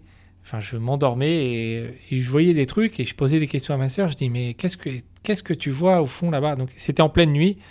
Je disais, moi, je vois des tentes avec des gens et tout. Elle me dit, non, mais Fred, il n'y a rien du tout. Il n'y a rien là. Y a... Là, c'est noir, on voit rien du tout. Et euh, voilà, je disais ça, mais je dis, mais t'es sûr? Parce que là, je vois, je vois vraiment le truc. Elle me dit, non, il n'y a rien du tout. Et, euh, et, ouais, après la descente, on descendait et je m'endormais. Et du coup, je disais à ma soeur, tu passes devant, tu, euh, tu me dis quand tu changes à droite, à gauche, voilà, pour que je la suive. Et puis les, les trois derniers kilomètres, c'était plat et je m'endormais vraiment. Donc ma sœur, elle, toutes les, je lui demandais que toutes les minutes ou toutes les deux minutes, elle se retourne, elle était devant moi, qu'elle se retourne, qu'elle me mette la lumière dans les yeux pour pas que je m'endorme. Voilà, Elle, euh, la fin de la hard rock était très compliquée. euh, on passait par des petites rivières, fallait, il y avait des petits rondins de bois. Mais moi, j'hallucinais, tout bougeait dans ma tête. Je ne savais pas où poser les pieds. Enfin, voilà, c'était, c'était un moment assez marquant. Et de, de la fin de la, de la, de la hard rock en pleine nuit, et 4, 4 ou 5 heures du matin, je crois, il était. Euh, voilà, c'est des petits, des petits trucs. Euh, Après, je pense qu'il y a des anecdotes, il y en a sur, euh, sur toutes les courses. hein. Mm, mm. Bah, les hallucinations, moi, ça, ça m'avait fait rire aussi. C'est pendant la réunion, donc je me suis lancée sur le trail du Bourbon, que j'ai malheureusement aband- abandonné. Mais sur la montée du Maïdo, donc qui est une grosse montée à faire, et ça faisait déjà un bon euh, 15 heures, je pense que j'étais partie. Et euh, il faisait jour et en montant, alors quand je cours, euh, et, alors notamment avec le, le dossard de- du Grand Raid de la Réunion qui fait une feuille à 4, donc euh, on le met pas devant le dossard hein, parce que quand on monte, euh, on se prend dans les, dans les genoux, donc je le mets derrière. C'est important ça parce que quand je monte, euh, donc j'étais avec un autre coureur, je monte euh, donc le Maïdo, je vois 25%, 50%, enfin euh, de fait, il y a des inscriptions comme ça, il y a même 66%, c'est horrible. Et, euh, et à un moment donné, je retourne mon dossard parce que je vois un photographe et je fais Ah, c'est bon, super, on va prendre une photo. Et en fait, ce n'était pas un photographe, c'était un rondin de bois un peu long et en fait, ça ressemblait à un objectif. Et donc, j'étais avec ce, ce mec qui me dit Mais Maud, ça va? J'ai dit Oui, oui, tout va bien. Et donc, j'ai remis mon dossard derrière et je suis repartie. Et en fait, j'avais vraiment cru voir un photographe et donc j'étais prête à, euh, à sourire devant ce photographe qui n'existait pas, bien entendu. Et j'ai euh, après j'ai d'autres anecdotes aussi. euh, une qui a qui m'a marqué parce que c'était au Brésil. Il y a une course qui a été euh, donc c'était à Curitiba, donc dans le sud du Brésil, et c'était un 40 km que je devais courir. Donc c'était en juillet 2016. Et du coup je me lance sur sur cette course. Il fait super froid, il pleut. Mais j'avais décidé de mettre un short pour éviter euh, d'avoir les jambes mouillées. Au lieu de mettre un pantalon, je me dit en short j'aurais moins froid. C'est pas vrai. hein. En, short on a super froid quand il pleut euh, et qu'il fait fait 5 degrés parce qu'au Brésil on croit qu'il fait chaud, mais non à Curitiba dans le sud il faisait un froid de canard. Donc je me lance sur cette course, je me dis bon je vais avoir froid toute la course, mais c'est pas grave, j'y vais. Je monte, je monte, je monte. Et, euh, je commence à discuter avec une, coureuse qui est euh, argentine qui est pas brésilienne. Et euh, donc on parle en espagnol. Et donc on monte, on monte. Et à un moment donné, je sais pas, on arrive à peut-être 5 km, donc on arrive plus ou moins au sommet de, la première ascension. Il pleuvait, hein, vraiment, il faisait, il faisait froid, etc. Et là, on voit des gens qui redescendent et qui disent La course est annulée Moi, je dis Non, c'est bon, c'est une blague. Tout le monde dit C'est une blague, c'est une blague. On voit plusieurs personnes qui arrivent et tout. La course est annulée, la course est annulée. Au bout de la cinquième personne, tu te dis Bon, bah, elle est vraiment annu- annulée, cette course. Et en fait, du coup, cette course est vraiment annulée. Donc, on, est monté ces on a monté ces 5 km. On est redescendu. Et au final, euh, cette personne avec qui j'avais j'avais passé une demi-heure, même une heure, je l'ai retrouvée euh, deux semaines plus tard et elle m'a accueillie chez elle, dans sa famille. Euh, je suis allée intervenir dans son cours d'espagnol parce qu'elle voulait faire euh, intervenir une personne euh, voilà, qui parlait, étrangère qui parlait espagnol pour, pour ses élèves. Et en fait, je me suis retrouvée en train d'intervenir devant des enfants de euh, 10, on- ouais, d'une dizaine d'années. Et, j'étais un peu la coqueluche parce que j'étais la, la française qui, qui voyageait un peu dans le monde. Et alors que j'avais rencontré cette femme, elle m'a accueillie pendant 4-5 jours. Je l'avais rencontrée, euh, je sais pas, une demi-heure, 20 minutes, quoi. Et donc là, tu te rends compte que la course à pied, le trail, ça rapproche énormément les gens. Peu importe euh, la nation. Voilà. Des belles anecdotes. ouais. Vos- Ça, c'est une question de Christelle. Quels sont vos principaux défauts et qualités en, en trail et dans la vie de tous les jours aussi? Ah, c'est une bonne question. Hey. Tu veux, tu veux pas que, que tu me dises mes défauts et moi je te dis tes défauts? On fait ça, non? Vas-y, Et vas-y. qualité, qualité comme ça. euh, Vas-y, vas-y. Euh, alors. Non, mais je sais pas, ça te va? Oui, oui, vas-y, vas-y. Oui, oui. Alors, les qualités de Fred, alors en trail, il est euh, très résistant. C'est-à-dire que il, alors, il est très résistant et très constant. C'est-à-dire que il y aura pas trop de moments de bas. C'est-à-dire qu'il va rester assez constant euh, dans un ultra, même s'il est pas bien. Euh, il va se dire j'avance un pied devant l'autre et il y aura pas de moment où il va douter. Enfin, c'est très rare. J'ai très très rarement, euh, quasiment pas vu euh, douter.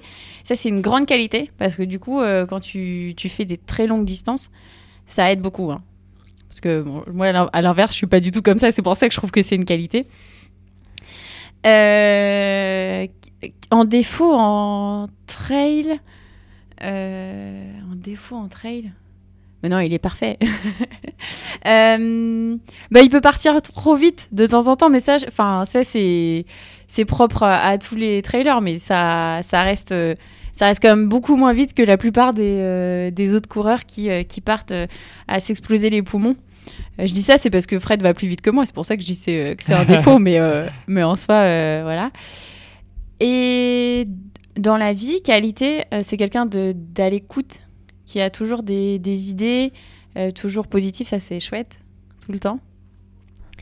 Et euh, défaut, mais alors après, c'est, défaut. euh, il est têtu, mais ça c'est parce que moi aussi je suis têtu, donc euh, Exactement, c'est le même défaut euh, que tu allais dire. Donc, têtu Ça, et ça. tenace. ça, on a ça, on a ça en commun. Donc c'est c'est pas évident, mais, mais on, on arrive à trouver euh, à- comment dire, un terrain d'entente. Et c'est ça qui est bien. Voilà. Exactement. Alors, euh, qu'est-ce que je vais dire sur toi? Euh, en, en qualité euh, de trail, tu es une très grande descendeuse. Ouais, ça. je- Ouais. Ah oui, Fred aussi, c'est un très grand descendeur, j'ai oublié de le dire. Ça, euh, la montée, t'aimes moins, comme moi. Bah, je suis un peu pareil. hein. La montée, t'a- t'aimes moins, mais par contre, la descente, tu descends, tu descends bien. Donc ça, c'est une grande qualité, hein, sachant que en trail, contrairement à ce qu'on pourrait croire, euh, c'est vraiment dans les descentes euh, où on peut faire la différence et, euh, et euh, où une course peut se perdre. C'est pas forcément dans une montée, mais c'est plutôt dans une descente. Donc ça, c'est ça, c'est une grande qualité. euh. Après, tu arrives à bien gérer aussi tes départs. Euh, ça, euh, Je pars jamais vite. Moi, je suis Ça, la dernière, voilà. je ferme le, je ferme le, exactement. ferme la Mais ça, marche. mais ça, c'est un- c'est une grande qualité parce que euh, je pense, euh, j'ai pas de chiffres et de stats, mais de mon expérience, je dirais que 90-95% du pl- d'un peloton au départ d'une course part trop vite. Mais parce que tout le monde part trop vite, donc du coup, tu suis le mouvement, etc. Toi, tu arrives quand même à, du coup, vu que tout le monde part trop vite, toi, tu te retrouves forcément dans les dernières et en fait, bah, petit à petit, ça remonte, ça remonte et, et ça, voilà, c'est deux grandes qualités, euh, deux grandes qualités en trail. Après, le défaut, bah, il y, a la- il y a la montée, on a dit, euh, il y a, la- il y a la- les, les montées. Et euh, qu'est-ce que- qu'est-ce qu'il pourrait y avoir d'autre Euh, Je réfléchis aux différentes courses que tu as, que tu as faites. peut-être le, le, le sommeil pour l'instant, c'est peut-être ça Ouais. qui, Ah, qui, t'empêche à- qui t'empêche de faire un peu plus long. Ah, tu as fait jusqu'à euh, jusqu'à 177 km, 39 heures de, 39 heures de course. Mais, euh, mais c'est voilà, c'était euh, à la fin c'était dur et parce qu'il y a le côté sommeil qui était qui était là. Voilà. Bon. Après dans la vie, donc défaut têtu, hein, c'est pareil. euh, ça, euh, Pas du tout. et après, euh, le, une, une qualité, il y en a, il y en a plusieurs. Euh, Qu'est-ce que je pourrais dire? Il y a euh, la, la plus marquante, on va dire, euh, dans- organisée dans le travail, très organisée dans, dans tout ce que tu fais dans le travail, moins dans, le, dans la maison. Ah, mais ça, c'est deux choses différentes. Ça n'a rien à voir. Euh, après, euh, bah Maud, elle est, euh, elle est toujours dans le partage et toujours euh, aider les autres. Vraiment, euh, les autres passent toujours avant elle. Et ça, c'est une grande qualité. Ça peut aussi être un défaut parfois. Parce que, parce que dans n'importe quelle situation, c'est toujours les autres qui vont passer avant. Donc, donc elle, aide, elle aide beaucoup plein de gens. Donc, donc ça, c'est un. Voilà, un, une, une grande qualité.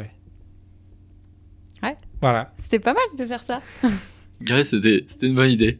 Donc, euh, c'est toujours une question de Christelle qui, je crois, se prend la tête avec les, les énigmes de Trails the World. Ah, Parce qu'elle demande euh, qui a cette inspiration pour les jeux énigmes? Et où vous allez chercher ça?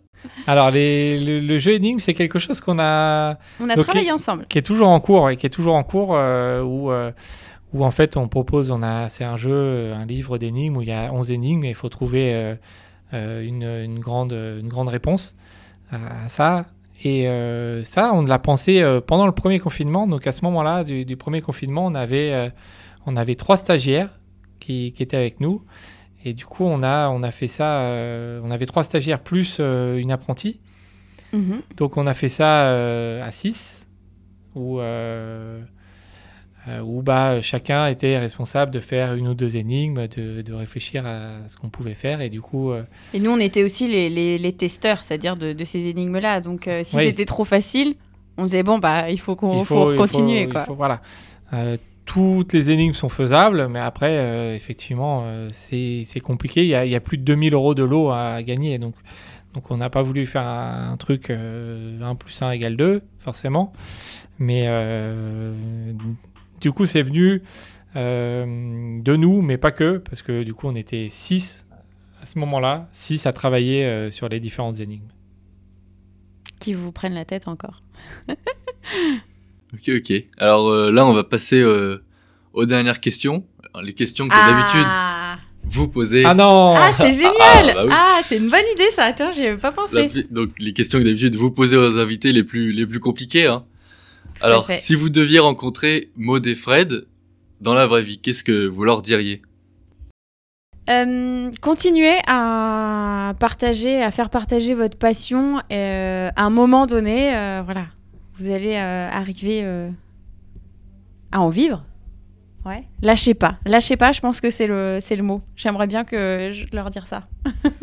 Oui, je peux, je confirme euh, ce que ce que tu dis. euh, Qu'est-ce qu'on leur dirait? Oui, euh, qu'on continuer, euh, d'avoir des idées, mais par contre, euh, partez pas dans tous les sens à certains moments. Euh, restez euh, un peu cadré et, et c'est d'ailleurs ce qu'on est en train de faire. Mm. Donc vraiment ça, restez focus sur ce que vous faites et et puis ça. Quand il y aura plus ce, ce virus, tout, tout remarchera à fond et, et là on pourra encore faire plaisir à plus de monde. Ok, ok. Euh, Est-ce que vous avez un objet fétiche, fétiche que vous emmenez euh, avec vous dans toutes vos péripéties, toutes vos aventures? Alors je laisse Fred répondre parce que je pense que. Alors moi j'en ai un, j'en ai un, euh, c'est le, le short à fleurs euh, à fleurs roses. Alors les, les- sur les derniers trails, il était euh, short à fleurs bleues, j'avais changé un petit peu. Mais sinon pendant 10 ans, donc 10 ans, j'ai fait plus d'une centaine de trails, euh, dont ceux que j'ai- parlé avant. Et bah 90% de ces trails-là, j'ai couru avec un short à fleurs roses. Et Alors, donc, c'était C'est pas un short, euh, short de course, hein, il c'est faut pas du préciser. tout un, hein. c'est pas du tout un short de course. Non, non, c'est un short que j'avais acheté 5, euh, j'ai 5 euros euh, sur une plage du côté de Bordeaux, je crois, à un moment, parce que j'étais parti en vacances là-bas. Et j'avais acheté ça. Et puis, un jour, sur un délire, une course euh, en Normandie, c'était peut-être même un cross. hein, euh, c'était peut-être même un cross avant que je fasse du trail. euh, avec un pote, voilà, c'est parti d'un défi comme ça. Donc j'ai couru avec ce short et après, eh ben, il m'a accompagné sur toutes mes plus grandes courses. Le Tour des Géants, 6 jours de course. J'ai eu 6 jours le short à fleurs roses. Euh, alors, et bien évidemment, en dessous, j'ai un collant. euh, j'ai j'ai un short collant qui, qui permet d'éviter les frottements, etc. Parce que sinon, euh, j'irai pas très loin. Mais, euh, voilà, pendant 6 jours, euh, voilà, il, est sale, etc. euh, au bout de 6 jours, forcément. Mais, mais je garde le même pendant 6 jours. Il a été là à l'hard rock, à la diagonale. bah, dans toutes les grandes courses, il est, là. Alors moi, j'ai pas d'objet fétiche que j'emmène dans toutes mes aventures, enfin, c'est-à-dire dans mon trail. C'est juste mes bracelets que j'ai commencé à collectionner depuis que je suis partie il y a, il y a six ans déjà. Euh, et en fait, je les garde. C'est juste que c'est pas fétiche, mais euh, ça- maintenant ça fait partie de moi. Donc en fait, j'ai l'impression que c'est voilà, c'est normal. Donc j'ai euh, voilà, j'ai j'en ai perdu quelques-uns. Il y en a au moins une dizaine. hein. Ouais, voilà, une- ouais, c'est ça. Il y en a une dizaine et j'en ai rajouté, enlevé, parce que je me suis dit, à chaque fois que j'en rajoute un, j'en enlève un pour éviter que j'en ai tout du long. Mais il y en a que j'ai depuis, ouais, bientôt 6 ans. Ok. Comment était Modéfred à 10 ans? À 10 ans, euh, alors moi je faisais pas du tout de course à pied, 10 contrairement à, à Fred. Je faisais de la danse. D'ailleurs, c'est peut-être ça qui m'a aidé à être une bonne descendeuse en, en faisant des pointes. Euh, et euh, je, bouge, je faisais pas mal, pas mal d'activités. Je bougeais pas mal. Euh, et voilà. J'avais une petite. et je faisais de la musique à l'époque. Je faisais un peu de piano. Voilà. Moi, à 10 ans, je je suis pas sûr que je- j'étais pas déjà dans, dans l'athlétisme. J'ai Ah, j'ai- non, j'ai commencé à 14 ans. Ah oui, je pensais que c'était Euh, mais par contre, j'étais déjà très sportif et je me souviens que voilà, dans la cour de récré euh, à l'école primaire, il y avait déjà des en cours de sport, on faisait déjà des trucs et et euh, je voilà, j'arrivais à bien me débrouiller euh, quand on faisait des olympiades ou des ou des défis avec avec les autres. J'étais très sportif, je bougeais beaucoup. Et, T'étais très compétitif déjà. J'étais déjà très compétitif, mais j'avais à l'autre côté euh, où, euh, de ma personnalité où j'étais euh, assez timide. Voilà. Mais, mais dès que, dès que c'était euh, le sport, dès que c'était du sport, là, il fallait courir dans tous les sens et euh, faire du mieux possible. La compétition, on en a pas parlé hein, dans, les, dans les qualités et les défauts. On est très très mauvais joueurs aussi. Pas du tout. Ouais. Pas du tout. Alors là, c'est la, la question la plus compliquée, hein, souvent pour, pour les invités. C'est euh, quelle question vous auriez aimé qu'on vous pose, mais qu'on vous a jamais posée Vas-y Fred. Euh, t'en prie. Effectivement, c'est une bonne question. Euh, on la pose, on la pose, Tout le on, temps. s'en- on la pose à chaque invité. On se l'est jamais posée à nous. Euh, je, je réfléchis. Quelle question j'aimerais qu'on me pose, mais qu'on m'a jamais posée. Vas-y, hein, si tu as une idée pour moi, euh, tu peux y aller. hein. Bah après, ça peut être. euh, est-ce que ça va Euh, Est-ce que est-ce que t'es dans la bonne direction Est-ce que tu crois que t'es dans la bonne direction de ce que tu fais? Est-ce que tu crois tu crois en ton projet toujours Est-ce que tu crois toujours en ton projet, en tes projets? Et qu'est-ce qui qu'est-ce qui va te faire arrêter de plus croire en tes projets? Ouais, ça peut être ça. Bah alors, est-ce que- qu'est-ce que qu'est-ce Euh, Rien, je pense pas. Je pense qu'il y a rien. Enfin, c'est rien.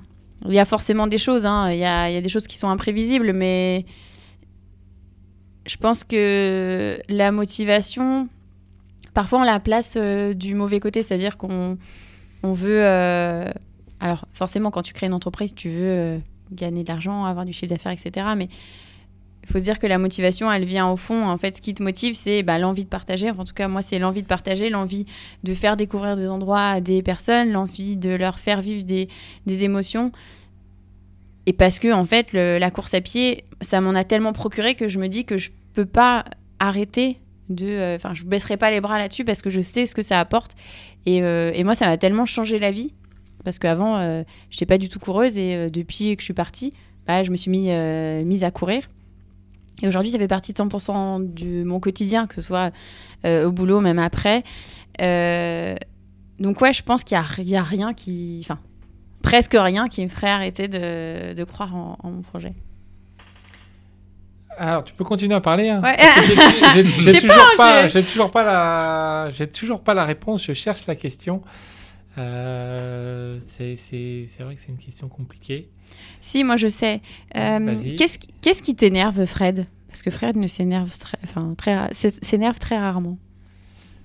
Qu'est-ce qui m'énerve Personne te la pose cette question. Non. Mais est-ce que tu est, pas envie Non, c'est vrai que, que t'as pas envie qu'on te la pose. Non, mais non. mais c'est est-ce que c'est -ce que c'est une question qu'on pose euh, régulièrement aux gens? On la, non. on la pose pas naturellement aux gens. Euh, qu'est-ce qui t'énerve? Non, mais euh, qu'est-ce qui te qu'est-ce qui pourrait t'amener à être énervé? Mais après, c'est pas quelque chose que tu as envie qu'on te pose. Enfin, moi, je te. Parce oui, que c'est parce que je te connais. Oui, parce que je te connais. Euh, Qu'est-ce que j'aurais envie qu'on me pose comme question et qu'on m'a jamais posé? Euh, bah après, on fait, on fait pas forcément euh, énormément d'interviews, etc. Donc, je pense qu'il y, a plusieurs, plusieurs questions. Mais, mais la question de, en fait, est-ce que tu es heureux dans ce que tu fais ou ça, c'est c'est une question qu'on pose pas forcément mm -hmm. aux gens, mais même nous, on la pose pas forcément à, toutes les personnes qu'on qu interviewe, on la pose pas forcément et et euh, c'est peut-être des questions qui sont peut-être importantes en fait parce que euh, parce qu'on peut faire euh, des choses sans forcément être heureux et, et donc c'est bien de des fois de, de, poser la question pour être sûr que, bah, que tout va bien et que et qu'on aime bien ce qu'on fait. Ah, du coup, faut que tu répondes à la question aussi. Hein. Faut que je réponde à la ah question. Bah oui. bah oui. Bah moi j'ai répondu. Et c'est quoi la question Bah est-ce que tu es heureux Est-ce que tu es heureux dans ce que tu fais Bah oui, oui, euh, oui, on est heureux, mais on est obligé euh, forcément forcément parce que quand euh, ça fait trois ans que tu fais un que tu travailles euh, à euh, un double temps complet euh, que que tu que tu gagnes pas ta vie avec ça euh, forcément forcément c'est que on est heureux de ce qu'on fait on est heureux de ce qu'on propose et et qu'on fait avant tout pour partager partager la passion et que et qu'on aime ce qu'on fait parce que si on n'aime pas si on n'est pas heureux dans ce qu'on fait euh, bah. Ça ferait, ça ferait deux ans qu'on aurait arrêté euh, ce qu'on est en train de faire, forcément. Donc, euh, donc la réponse est oui. Surtout maintenant qu'il y a plein de projets pour 2021. C'est clair. C'est pas le moment de s'arrêter, c'est sûr. Et donc la dernière question, c'est est-ce que vous avez un, un, dernier mot pour tous les auditeurs qui écoutent Ouf? Bah merci déjà d'avoir écouté jusque-là parce que je pense qu'on fait partie des plus longs podcasts que vous allez écouter. Donc j'espère. Il y en a vous... eu des plus longs. Hein, il y en a eu des plus longs. Euh, bah, j'espère que ça vous en aura appris un peu plus sur nous euh, et euh, que vous avez passé un bon moment avec nous pendant pendant cette heure heure et demie.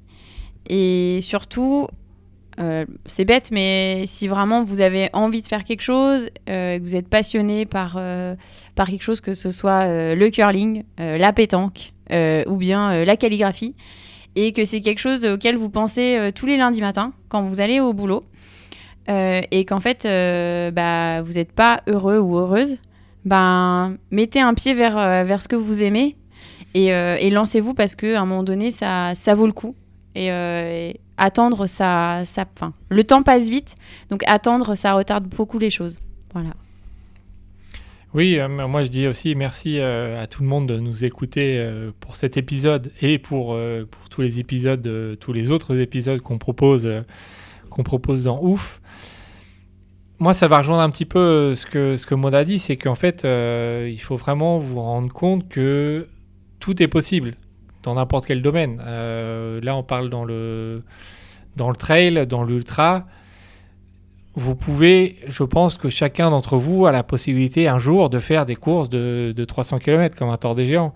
Forcément, euh, ça ne vous parle pas, etc. Mais si vous avez l'envie et si vous avez et si vous vous donnez les moyens de réussir, enfin de les moyens de préparer ça et surtout l'envie, vous, vous y arriverez. Donc ça, vous pouvez le transposer dans tous les domaines euh, de la vie quotidienne, dans, le domaine professionnel. Vraiment, c'est ce qu'on a appris dans tous les, dans tous les portraits de ouf. Hein. Les gens, euh, toutes les personnes qu'on a interviewées, il y en a aucune qui va se prendre, qui se prend pour un ou une ouf d'ailleurs. Ils, font juste ce qu'ils ont eu en vie un jour, ils ont une idée, ils ont mis en place les choses pour arriver à faire euh, ce qu'ils ont fait. Et, euh, et finalement, ça a donné euh, des, trucs qu'on pense ouf, nous, mais, euh, mais qui pour eux sont pas ouf. Donc, donc vraiment, réfléchissez à ce que vous avez envie de faire sans vous mettre de barrière. Vous prenez une feuille, vous mettez sur une feuille blanche, vous écrivez ce que vous avez envie de faire, les trucs les plus fous. Et puis après, vous en sélectionnez une, une ou deux et vous dites, voilà, qu'est-ce qu'il faut que je fasse pour arriver à faire ça? Sans tout de suite vous mettre la barrière en disant, c'est pas possible. Vous prenez une feuille, vous écrivez, vous dites, j'ai envie de, euh, j'ai ce rêve de faire ça. Et en face, vous mettez dans un tableau, vous mettez, euh, voilà, qu'est-ce qu'il faut faire pour y arriver. Vous mettez les tirets et en fait, vous verrez que chaque étape est possible. Si vous regardez le projet en globalité, en globalité, ça paraît très compliqué, mais si vous regardez chaque étape pour arriver au projet, bah en fait, chaque étape, elle est facile. Et donc, à la fin, vous arriverez, euh, vous arriverez au bout de votre projet. Que ce soit sportif ou pas, hein, ça peut être euh, dans n'importe quel domaine.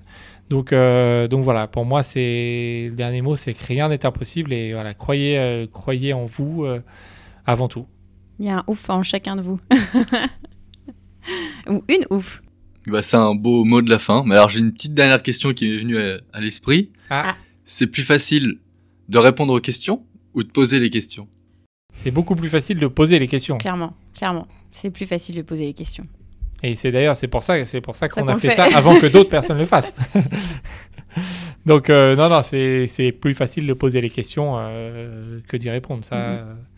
ça c'est clair mais c'est un c'est un plaisir aussi d'avoir répondu à toutes les questions là euh, c'est vrai qu'on avait euh, on avait euh, de plus en plus de demandes et de per- de personnes qui se demandaient qui on était qu'est-ce qu'on faisait etc donc j'espère que ça aura vous en aurez appris euh, Un peu plus sur un nous, peu ouais. plus sur nous euh, sur sur tout ce qu'on fait ouais.